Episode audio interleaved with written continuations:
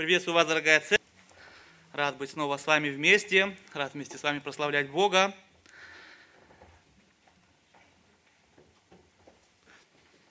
Я думаю, может быть, не все, но почти что все из вас знают, что такое русские сказки. Знаете русские сказки? Вы любите русские сказки?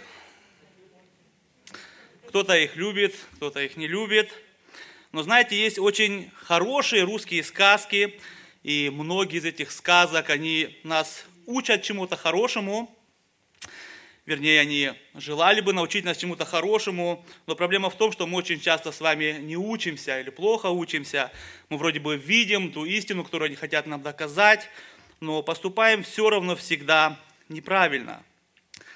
Одна из таких сказок – это сказка о золотой рыбке. Знаете такую сказку? Да, в этой сказке началось все с разбитого корыта, а вернее все началось с того, что один дедушка пошел на рыбалку. Да, все очень добро начиналось. И этот дедушка поймал волшебную золотую рыбку. И эта рыбка предложила ему исполнить его желание, если тот ее э, отпустит обратно на свободу. Но это был очень добрый, хороший дедушка, и он был доволен всем, что у него есть, и он отпустил эту золотую рыбку обратно просто так. Помните, что было дальше? Старуха, когда она узнала об этой золотой рыбке, она стала послать этого деда к рыбке, и чтобы эта рыбка исполняла уже ее желание. И первое желание было простое, чтобы починила разбитое корыто. Ну а потом, помните, старуха заявила, не хочу быть э, черной христианкой, хочу быть столбовой дворянкой и рыбка исполняет ее желания. Но этого было мало старухе, она стала снова недовольной, и она заявила потом, не хочу больше быть столбовой дворянкой, а хочу быть вольной царицей. И это желание рыбка исполнила ей. И, и чем закончилась эта сказка? Да, старуха осталась у разбитого корыта. Чем больше рыбка исполняла желание старухи, тем недовольнее она становилась. И это действительно то, что происходит в нашем мире сегодня. Наши с вами запросы, они постоянно растут и растут, а вот наше довольство, оно почему-то становится все меньше и меньше и меньше. И это тоже то, о чем мы сегодня с вами будем говорить, о чем говорит апостол Павел в послании к филиппийцам, 4 глава, 10 по 20 стих. Вы можете открыть ваши Библии. И давайте вместе прочитаем этот отрывок, послание к филиппийцам 4, 10, с 10 по 20 стих. Павел пишет, «Я весьма возрадовался в Господе, что вы уже вновь начали заботиться о мне. Вы и прежде заботились, но вам не благоприятствовали обстоятельства. Говорю это не потому, что нуждаюсь, ибо я научился быть довольным тем, что у меня есть. Умею жить в скудости, умею жить в изобилии, научился всему и во всем – насыщаться и терпеть голод, быть в обилии и в недостатке. Все могу в укрепляющем меня Иисусе Христе. Впрочем, вы хорошо поступили, приняв участие в моей скорби. Вы знаете, филиппийцы, перелистнулась? Угу. Вы знаете, филиппийцы, что в начале благовествования, когда я вышел из Македонии, ни одна церковь не оказала мне участия в под, э, подаянием и принятием, кроме вас одних. Вы Фессалонику и раз, и два присылали мне на нужду. Говорю это не потому, что я искал даяния, но ищу плода, умножающего в пользу вашу. Я получил все и избыточствую – я доволен, получив от Эпофродита, посланное вами, как благовонное курение, жертву приятную, благоугодную Богу. Бог мой да восполнит всякую нужду вашу по богатству своему в славе Христом и Иисусом. Богу же и Отцу нашему слава во веки веков. Аминь. Я не включил пульт. Название нашей проповеди сегодня «Наивысшее довольство в Господе». И мы посмотрим с вами на три пункта. истинное довольство, оно не зависит от мирских благ. Истинному довольству нужно учиться, и истинное довольство желает приносить плод, угодный Богу. Наш первый пункт. Истинное довольство не зависит от мирских благ. Мы с вами подошли уже к самому концу послания апостола Павла к филиппийцам, и мы с вами очень часто подчеркивали, что это дружеское послание, и на момент э, написания этого послания эта дружба длилась уже 12 лет, и начиналась эта дружба со, второго миссионерской, со второй миссионерской поездки апостола Павла. Она начиналась всего с нескольких людей. Сначала э, Лидия покаялась, услышав э, весь Евангелие, а потом тюремный страж – уверовал и принял крещение. И вот спустя всего 12 лет это уже была довольно-таки большая церковь, э, в которой было уже несколько пастырей и диаконов. Это мы видим в приветствии апостола Павла, когда он передает привет э, пастырям и диаконам. Филиппийцы, узнав о том, что Павел находится в заключении, они собирают вещи, они собирают деньги, пропитание, и они отправляют одного из своих братьев, Эпафродита, в Рим для того, чтобы помочь апостолу Павлу. Павел, который сидел в заключении, и он жил на своем содержании, на своем обеспечении. А на своем обеспечении, значит, а, он жил на то, что ему пожертвуют. Так как он не мог выходить на, и работать, а это значит, что если никто ему ничего не жертвовал, то ему приходилось голодать. Эпафродит привозит все, что они собрали к Павлу. Я говорил, это расстояние, это примерно 1600 километров, которые нужно было преодолеть. И какое-то время Эпафродит остается в Ридме. Мы читаем, что он очень сильно заболел. Не знаем, заболел ли он по дороге в Рим или уже там заболел. Но знаем, что он очень сильно болел и даже почти что умер от этой болезни. Но Бог миловал его, и он выздоровел. Итак, апостол Павел пишет это послание филиппийцам, и он посылает Эпафродита обратно к себе домой, Филиппы, чтобы передать это послание. И мы читаем с вами о том, как Павел ободряет в этом послании филиппийцев. Он э, объясняет им, что его заключение в тюрьме, оно послужило большему распространению Евангелия. Мы читаем с вами о том, как Павел с любовью обличает и ободряет филиппийцев. Он ободряет их жить достойно Евангелия Христова. Он ободряет их иметь единство друг с другом. Снова и снова он указывает филиппийцам на Христа, на то, что Христос сделал для них э, все для их спасения на Голгофском кресте. Павел указывает им на то светлое будущее, которое их ожидает в Иисусе Христе. Он ободряет их, Он ободряет через это послание нас сегодня с вами. Он ободряет их и нас сегодня с вами стремиться к этой наивысшей цели, к почести высшего звания Божьего во Христе Иисусе. Павел указывает филиппийцам на небеса, на воскресение, которое ожидает верующих в Иисуса Христа. Филиппийцам 3 глава, 20-21 стих, он говорит, «Наше же жительство на небесах, откуда мы ожидаем и Спасителя Господа нашего Иисуса Христа, который уничиженное тело наше преобразит так, что оно будет сообразно славному телу Его, силою, которой Он действует покоряет себе все». И в заключение этого послания Павел, конечно же, благодарит филиппийцев – он благодарит их за их заботу о нем. Павел высказывает свою благодарность, и он высказывает свое довольство за своих друзей-филиппийцев.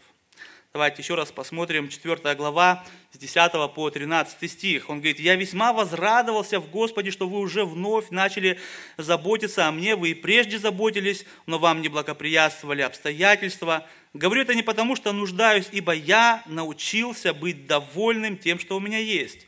Умею жить в, э, в скудости, умею жить в изобилии, научился всему и во всем, насыщаться и терпеть голод, быть в, э, в обилии и в недостатке. Все могу в укрепляющем меня Иисусе Христе. Апостол Павел выражает свое довольство благодаря филиппийцев за их даяние. Мы не читаем с вами слов благодарности дословно. Он не говорит им спасибо, он не говорит им благодарю вас, филиппийцы. Павел выражает свою благодарность, просто описывая свою радость. Он говорит, я весьма возрадовался, что вы уже вновь начали заботиться о мне. Конечно же, апостол Павел очень рад, но апостол Павел видит э, некую такую опасность в своей радости или в своей благодарности. Апостол Павел переживает, что его благодарность может вызвать понимание какой-то корысти, что как будто бы Павел благодарит с целью получить еще больше. И он объясняет, что его довольство не в их даяниях, не в вещах, не в деньгах и не в еде. Посмотрите еще раз на 11-12 стих. Он говорит, «Говорю это не потому, что нуждаюсь, ибо я научился быть довольным тем, что у меня есть, умею жить и в скудости, умею жить и в изобилии и так далее. Павел переживает, что он может быть неправильно понят, и поэтому он поясняет, что он не из-за этих даяний радуется и благодарит их. Павел говорит, что он научился быть довольным тем, что у него есть. Павел объясняет, что его довольство не зависит от денег. Он говорит, умею жить и в скудости, умею жить и в изобилии. Довольство Павла также не зависит от того, голоден он или сыт. Он говорит, я умею насыщаться и терпеть голод, быть и в обилии, и в недостатке. Апостол Павел говорит, что он умеет быть довольным всему и во всем. Всему и во всем это словосочетание охватывает все, с чем сталкивается человек в своей жизни, как хорошее, так и плохое – а, если мы читаем оригинал, то в оригинале есть еще одно слово, которое написано сразу после слов «все и во всем». Там написано слово «посвящен». И Павел сравнивает себя с человеком, который посвящен в тайны жизни, довольной жизни во Христе Иисусе. Значение этого слова – вводить в таинство, просвещать, посвящать, быть посвященным, получить э, наставление. Оно относится к мистическим религиям и подчеркивает завершенное действие, результатом которого является длительное состояние. То есть апостол Павел посвящен в тайны довольной жизни во Христе, и это довольство никак не зависит от мирских благ. Павел был одинаково доволен, имея все и не имея ничего. Он был доволен в заключении и на свободе. Он был доволен питаться досыта и э, испытывая голод. Он был доволен получить даяние и в тот же момент лишиться всего. И апостол Павел объясняет, почему он может быть всем довольным. Ключевой стих этого отрывка – это 13 стих. Послание к филиппийцам 4, 13. Он говорит, «Все могу в укрепляющем меня Иисусе Христе». 13 стих любят вырывать из его контекста, его любят читать без 11 и 12 стиха, просто «все могу в укрепляющем меня Христе Иисусе» или Иисусе Христе. Часто этот стих используют спортсмены для того, чтобы Э, этот стих, э, думая, что этот стих поможет добиться им э, каких-то высот в спорте. Этот стих используют без контекста харизматические церкви как лозунг для того, что мы сможем достичь всего в жизни. Но не этому учит Павел, не этому учит нас Библия, не о мирских достижениях идет речь. Наоборот, Иисус говорит нам, не любите мира, не того, что в мире – Помните, апостол Павел говорит о Божьем мире, который превыше всякого ума, филиппийцам 4 глава, 7 э, стих, мы его рассматривали в последний раз, он говорит, «И мир Божий, который превыше всякого ума, соблюдет сердца ваши и помышления ваши во Христе Иисусе». Все могу в укрепляющем меня Иисусе Христе, значит, иметь этот мир Божий в сердце, не только когда нам хорошо, но и в самой тяжелой ситуации. Апостол Павел говорит, все могу в укрепляющем меня Иисусе Христе, именно в связи с 11 и 12 стихом.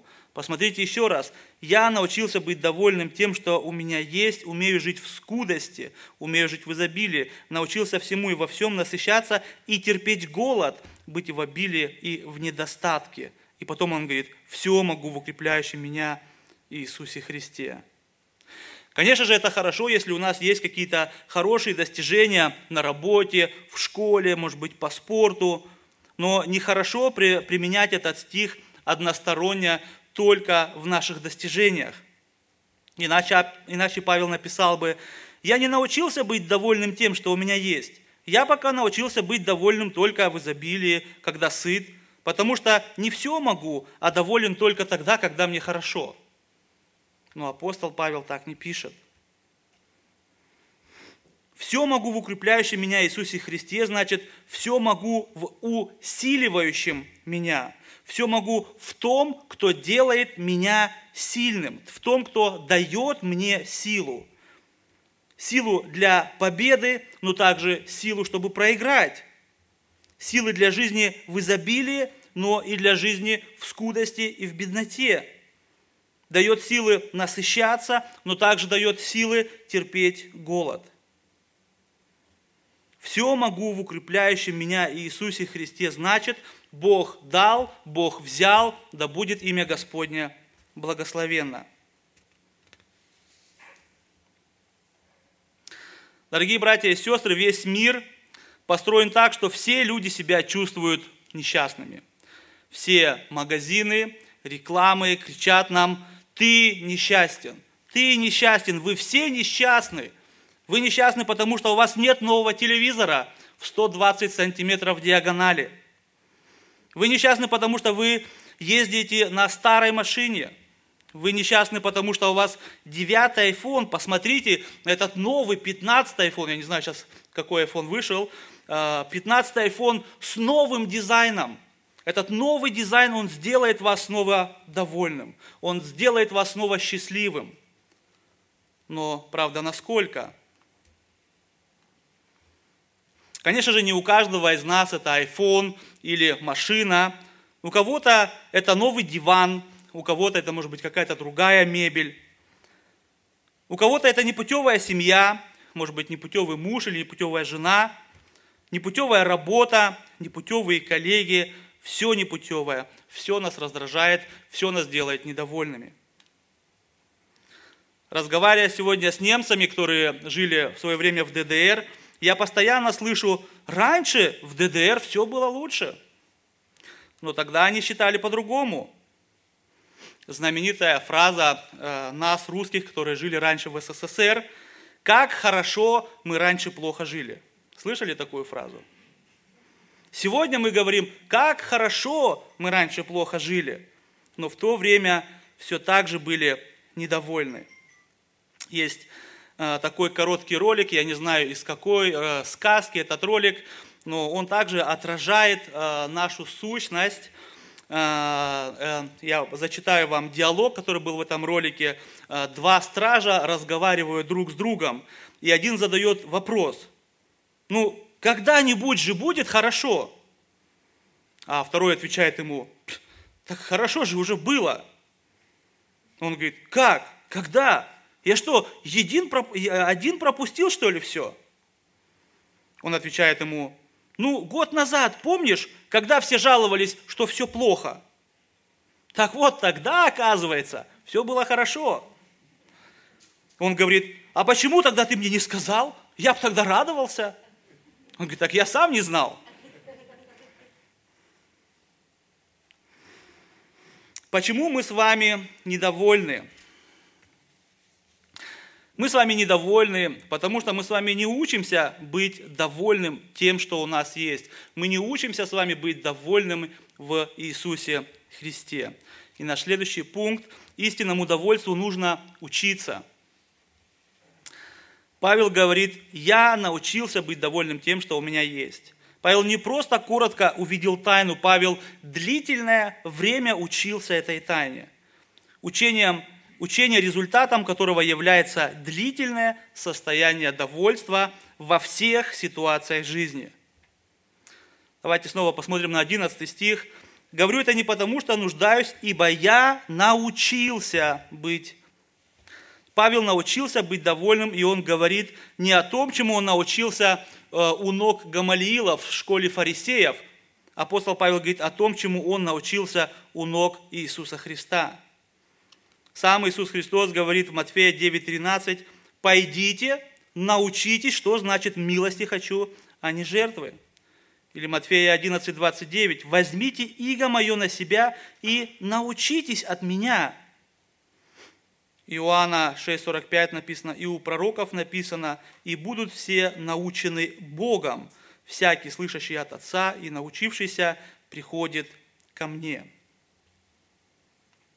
Научился это значит, прошел теорию, прошел практику и в конце концов сдал тест – Апостол Павел прошел школу Христа, в которой он научился всему и во всем быть довольным.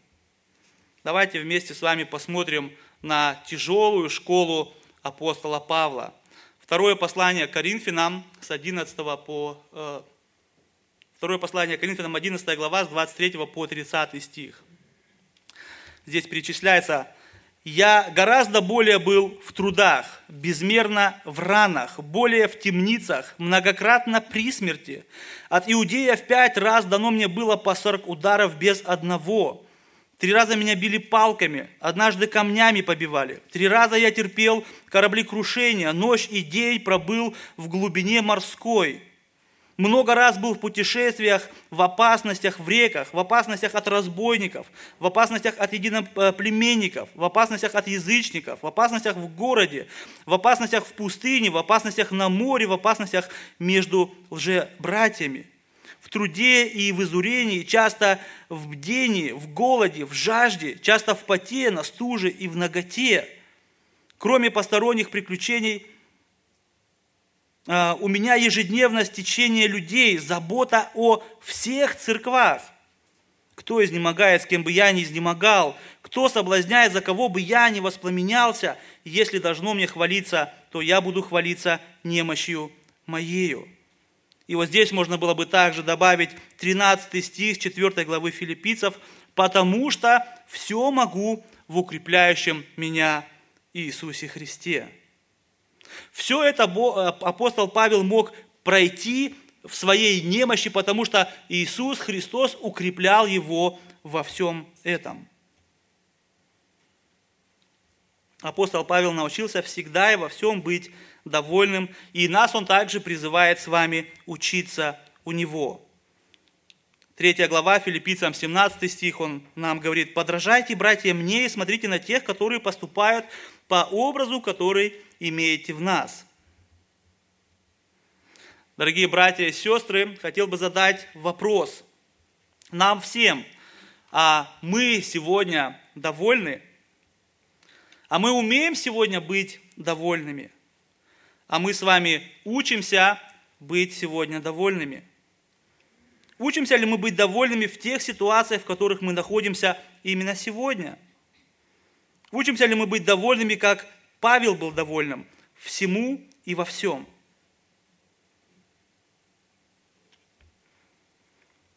1 Тимофею 6,6 написано «Великое приобретение – быть благочестивым и довольным».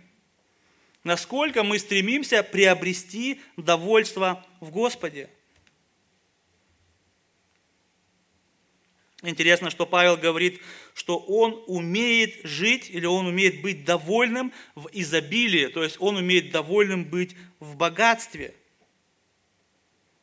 Я думаю, что уметь жить в богатстве может быть намного сложнее, чем жить в нищете.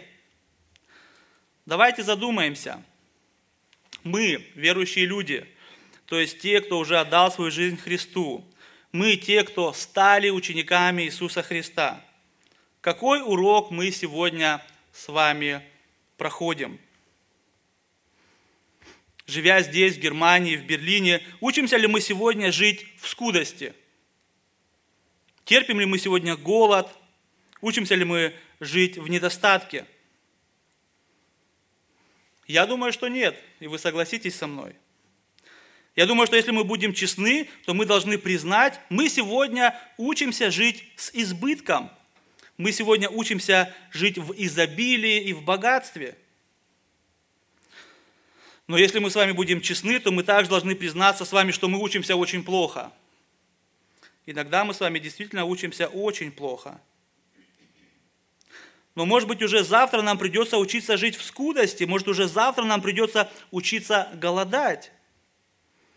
Как мы можем жить в скудости, если мы с вами не учимся жить в изобилии? Мы должны с вами сегодня учиться, что значит «все могу в укрепляющем меня Христе Иисусе». Что значит «все и во всем».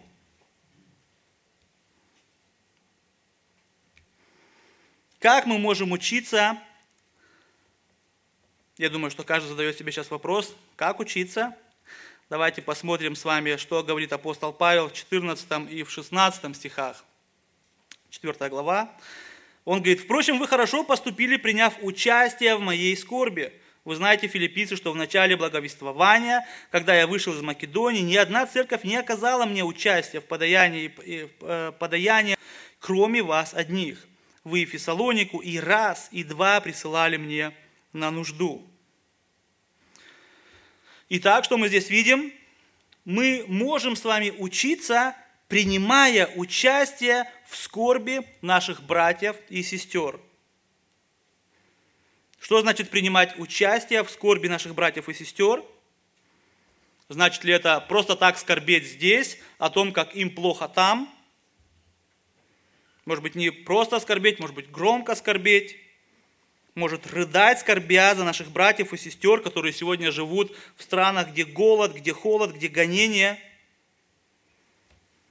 может быть, нам стоит с вами, как наши братья в православии, носить свечки, зажигать, ставить за тех, кто страдает. Принимать участие в страданиях значит разделять их страдания, да, взять их страдания и разделить эти страдания на них и на нас. Это значит понести часть их страданий на себе. Это значит иногда оторвать что-то от себя и дать тем, кто нуждается больше, чем я сегодня. Апостол Павел радуется за филиппийцев, но он не радуется из-за их денег, он не радуется из-за их даяний. Апостол Павел радуется, потому что они хорошо усвоили этот урок. Знаете, в первом веке церкви не были очень богатыми. Церковь в Филиппах состояла из ветеранов войны, и эти небогатые люди, они собирали средства, чтобы помогать Павлу. Мы читаем и раз, и два, когда он жил в Фессалонике. И мы с вами видим, что они снова собирают средства. Они подготовили брата Эпофродита в очень дальнюю дорогу в Рим. Мы с вами говорили, это 1600 километров. Подумайте, в то время только одна дорога сколько стоила – Мы с вами видим, что так поступают люди, когда их надежда, когда они научились иметь надежду именно во Христе Иисусе. Когда они начинают понимать, что значит жизнь Христос, а смерть приобретение. Когда начинают понимать, что значит «ибо вас должны быть те же чувствования, какие во Христе Иисусе». То, что Павел говорил во второй главе. Так поступают люди, когда их упование не на их деньги – а на того, кто делает нас сильным в любых ситуациях.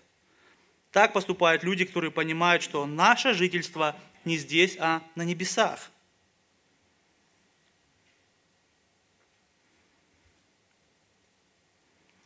Коротко еще раз вернемся назад. Филиппийцам 3 глава, 12 14 стих. Павел говорит, «Говорю так не потому, что я уже достиг или усовершился, но стремлюсь, не достигну ли я, как достиг меня Христос Иисус.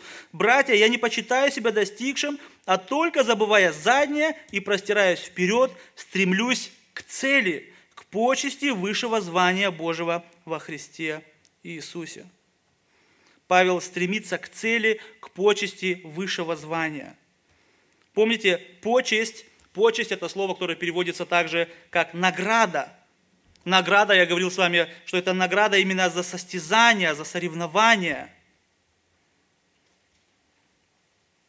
Наша цель с вами – это награда на небесах. И месяца два назад мы рассматривали с вами это местописание, мы с вами говорили, что мы не достигли еще этой цели, достиг этой цели. И наша награда на небесах, она будет зависеть от наших плодов здесь на земле апостол Павел стремился получить наивысшую награду. Мы с вами говорили, что наивысшая награда – это как э, золотая медаль на пьедестале. Но апостол Павел хотел также, чтобы и филиппийцы получили эту золотую медаль. Апостол Павел также хочет, чтобы мы с вами когда-то однажды получили золотую медаль. И поэтому апостол Павел хочет, чтобы наш плод умножался. Наш следующий пункт Истинное довольство желает приносить плод, угодный Богу. Филиппийцам 4 глава, 17 по 20 стих. Павел говорит, «Говорю это не потому, что я искал даяния, но ищу плода, умножающего в пользу вашу. Я получил все избыточную, я доволен, получив от Эпофродита, посланное вами, как благо, благовонное курение, жертву приятную, благогодную Богу. Бог мой да восполнит всякую нужду вашу по богатству своему во славе Христом Иисусом. Богу же и Отцу нашему слава во веки веков. Аминь. Апостол Павел еще раз подчеркивает, что он не ищет даяний. Ему не нужны их деньги как таковые. То, чего ищет Павел, это умножение плода в их пользу. Посмотрите еще раз на 17 стих. «Говорю это не потому, чтобы я искал даяния, но ищу плода, умножающегося в пользу вашу». Как это происходит, как этот плод умножается в нашу пользу? Смотрите на 18 и 19 стих. Он пообъясняет, «Я получил все и избыточествую. Я доволен, получив от Эпофродита посланное вами, как благовонное курение, жертву приятную, благоугодную Богу, Бог мой да восполнит всякую нужду вашу. Павел говорит, что их даяние – это как благовонное курение, это как жертва приятная и благоугодная Богу. То есть, когда филиппийцы жертвуют Павлу, они приносят приятную и благоугодную жертву Богу. Что это значит для нас сегодня? Это значит, когда мы с вами участвуем в служении церкви или в служении какого-нибудь миссионера, например, нашей сестры Светы Рабакон или семьи Ходси, или еще какого-нибудь служения, тогда мы приносим с вами жертву, благоугодную Богу. Когда мы с вами жертвуем для служения Евангелия, мы жертвуем с вами Богу. Когда мы жертвуем с вами для служения Евангелия, и благодаря нашей поддержке э, служение растет, благодаря нашей поддержке люди каются, тогда растет плод этого служения. Тогда растет плод этого служителя, но и не только его плод, тогда растет и наш с вами плод. Потому что это наш общий плод. Плод – это покаянные люди, плод – это спасенные люди. Павел говорит, что то, чего он достиг, он достиг вместе с ними. Помните, он говорит с ними, что э, э, солдаты из э, э, Кесарева, из Кесарева дома э, покаялись, услышав Евангелие, узнав, что он сидит в тюрьме за Евангелие, а не потому, что он какой-то преступник. И все это было возможно, потому что филиппийцы поддерживали его все это время. Павел показывает, что эта жертва угодна Богу, и что наш плод растет вместе, и его, и наш – Таким образом, мы не только разделяем нужду друг друга, но также разделяем и плод. Апостол Павел приглашает вместе с ним разделить победное место на пьедестале. Он приглашает всех нас разделить с ним эту золотую медаль. Павел не ищет наших даяний, он ищет для нас умножение наших плодов, плодов в нашу пользу – Посмотрите еще раз на 19 стих. «Бог мой да восполнит всякую нужду вашу по богатству своему во славе Христом Иисусом». Мы можем себе это так представить. Вы можете откладывать деньги, складывать их на банковский какой-то счет, на черный день. Вы можете откладывать, откладывать, откладывать. Но эти деньги могут в любой день сгореть. Я знаю от моей мамы, она когда-то жила в России, в СССР, копила деньги для того, чтобы купить квартиру. И когда пришла перестройка, то сегодня на завтра в один день все деньги сгорели. Я думаю, что многих, кто сидит сегодня здесь, эта участь тоже постигла. И то же самое произойдет когда-то со всеми нашими деньгами. Когда-то все сгорит. Один богатый человек сказал, когда я умру, положите меня в гроб так, чтобы все видели мои руки. Его спросили, зачем? Он сказал, чтобы все видели, что я с собой ничего не беру. Но если мы с вами сегодня поддерживаем Божье дело, если мы сегодня вкладываем наши средства в Божье дело, в распространение Евангелия в нашей церкви и за ее пределами, то Бог нам обещает большие проценты на небесах. Бог обещает нам счастье, которое не сгорит, довольство, которое не сгорит. Помогая сегодня церкви, помогая миссионерам, мы с вами вкладываем в вечность. Второе послание Коринфянам, 9, 9 глава, 6-7 стих. «При всем скажу, кто сеет скупо, тот скупо и пожнет, а кто сеет щедро, тот и щедро пожнет. Каждый уделяя по расположению сердца, не с огорчением и не с принуждением, ибо доброходно дающего любит Бог». Дорогие братья и сестры, давайте учиться сеять щедро сегодня, чтобы щедро пожать вечности. Павел говорит, «Э, Бог наш да восполнит всякую нужду нашу по богатству своему во славе Христом Иисусом. Бог нас учит нас быть довольными всем и во всем. Бог научит нас, Он будет укреплять нас Христом Иисусом. Он будет укреплять нас Христом Иисусом здесь, на земле, в нуждах, и Он обогатит нас в вечности по богатству своему в славе Христом Иисусом.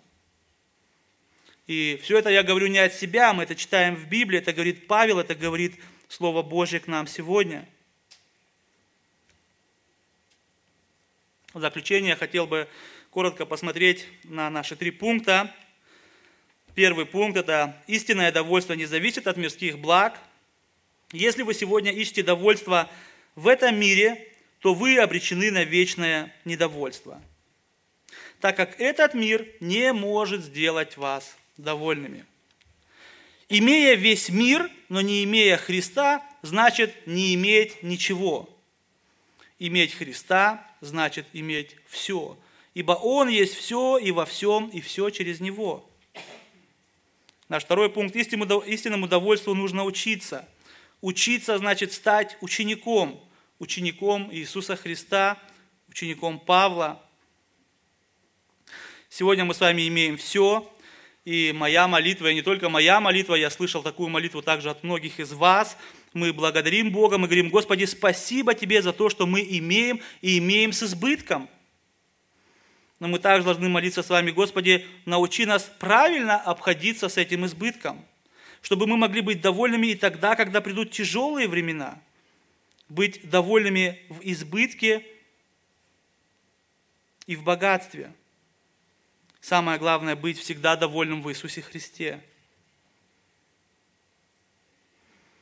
Задумайтесь еще раз, что мы с вами сегодня не учимся быть довольными. Этот мир сегодня учит нас быть недовольными.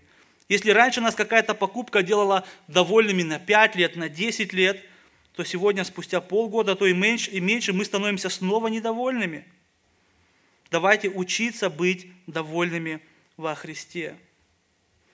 Наш третий пункт. Истинное довольство желает приносить плод, угодный Богу. Когда мы имеем истинное довольство во Христе Иисусе, мы делимся своим довольством с другими, а они, в свою очередь, делятся с другими.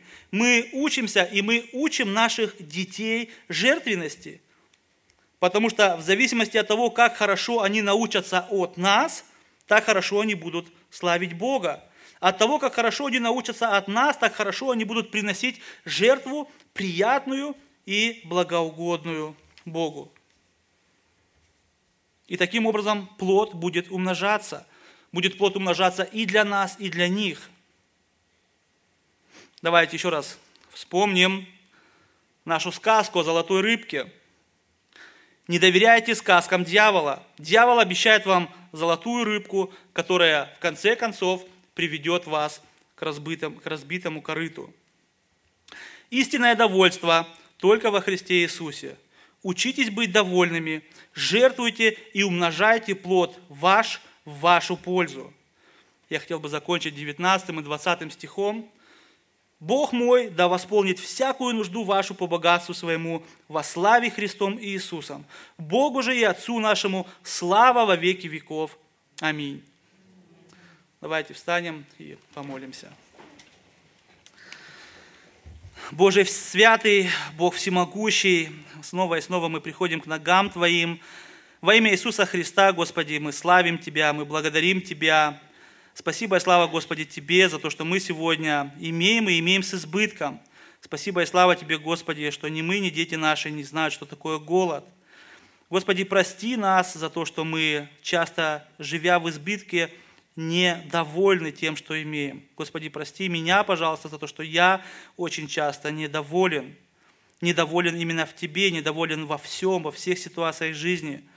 Господи, помоги нам действительно учиться быть всегда довольными в Тебе, всегда видеть это будущее, всегда видеть э, то, что Ты заплатил за грехи наши и даровал нам жизнь вечную – Господи, я прошу и молю Тебя, благослови нас быть довольными, благослови нас быть хорошим примером для наших детей, для наших внуков.